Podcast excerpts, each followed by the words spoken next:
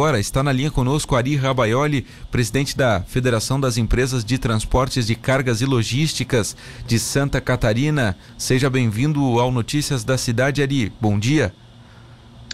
Bom dia, César. Bom dia, ouvintes da Rádio Cidade. É um prazer enorme estar aqui com vocês falando sobre um assunto que vem é, preocupando muito o nosso segmento de transportes, que é o aumento do diesel, dos combustíveis e principalmente em relação à política de aumento dos combustíveis. Pois é, o anúncio do aumento de 25 centavos por litro de diesel pela Petrobras nessa semana, ele está deixando o pessoal de cabelo em pé aqui em Santa Catarina. Qual que é o tamanho da preocupação neste momento, hein, Ari? Verdade, a preocupação maior é em relação ao, percentual que o diesel já aumentou só em 2021. Hum 51% e no, nos últimos 12 meses 81%. E o grande problema, o César, é que é, parte das nossas empresas que trabalham para poucos embarcadores, estão concentrados em alguns embarcadores, de grandes embarcadores, e esses não estão, ah, não estão aceitando o repasse desse diesel.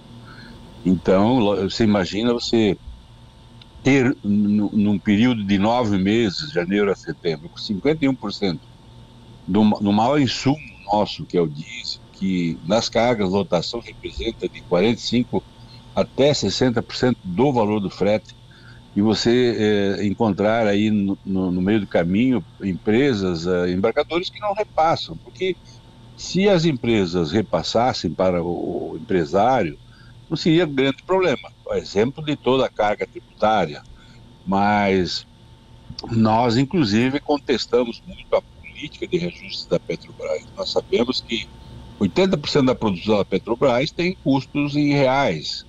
Nós temos aí uma autossuficiência, pelo menos de 80%, né? E não entendemos por que ela segue a política internacional do aumento do, do do barril de petróleo e da, do próprio dólar, a avaliação do dólar, né? Quer dizer, entendemos que se estamos no Brasil, ah, os salários são pagos em reais, eh, toda a uhum. despesa, uhum. o custo de produção tem que ser em reais e não seguir. Então, essa política que ah, cada vez que você vê um balanço publicado da Petrobras, você vê ah, cada vez mais resultados. Então, a impressão que fica é que há uma pressão de, de, de boa parte da grande maioria dos acionistas, os grandes, uhum. em manter uma política que é inadequada, simplesmente, não só para o diesel, como para a gasolina, que tem uh, impostos estaduais também que pesam, né? A gasolina é 25%, o diesel é 12%, isso já vem calculado diretamente da refinaria, né? É substituição tributária, então ele já vem co cobrado pelo preço de pauta de cada estado.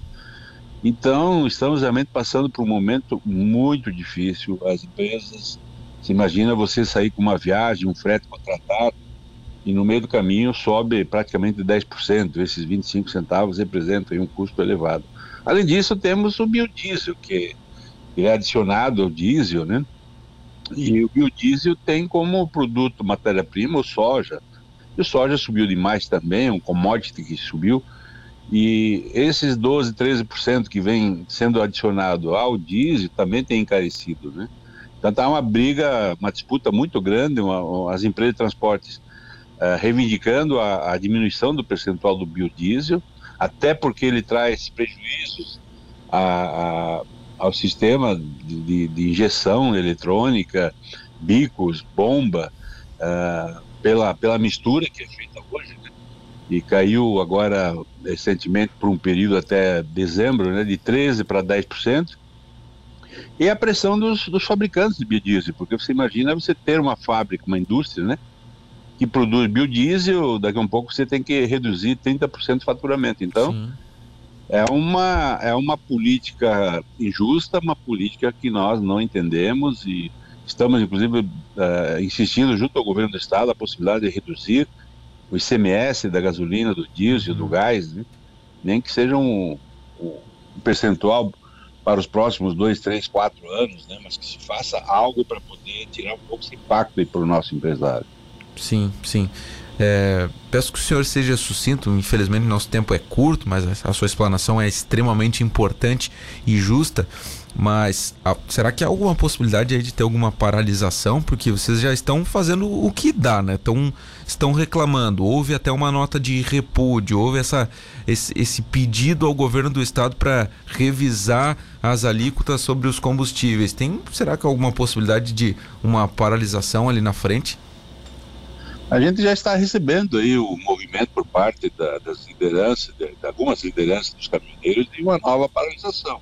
Uhum. E isso preocupa, né? Porque Muito. a última foi uma paralisação mais política, uma via alta específica para o, o, o transporte de carga. Se, se houver um, uma paralisação reivindicando aí uma mudança na política de, de reajuste de combustíveis, com certeza o prejuízo, o exemplo de 2018 será muito grande. Demais, demais, demais. Então tá, este o Ari Rabaioli, presidente da FETransés, que a gente agradece o bate-papo e torce por um desfecho positivo, embora não pareça que isso é, deva acontecer, mas vamos torcer aí para que é, haja uma nova análise aí, né? Uma revisão dessas alíquotas. Um grande abraço, obrigado pelo papo.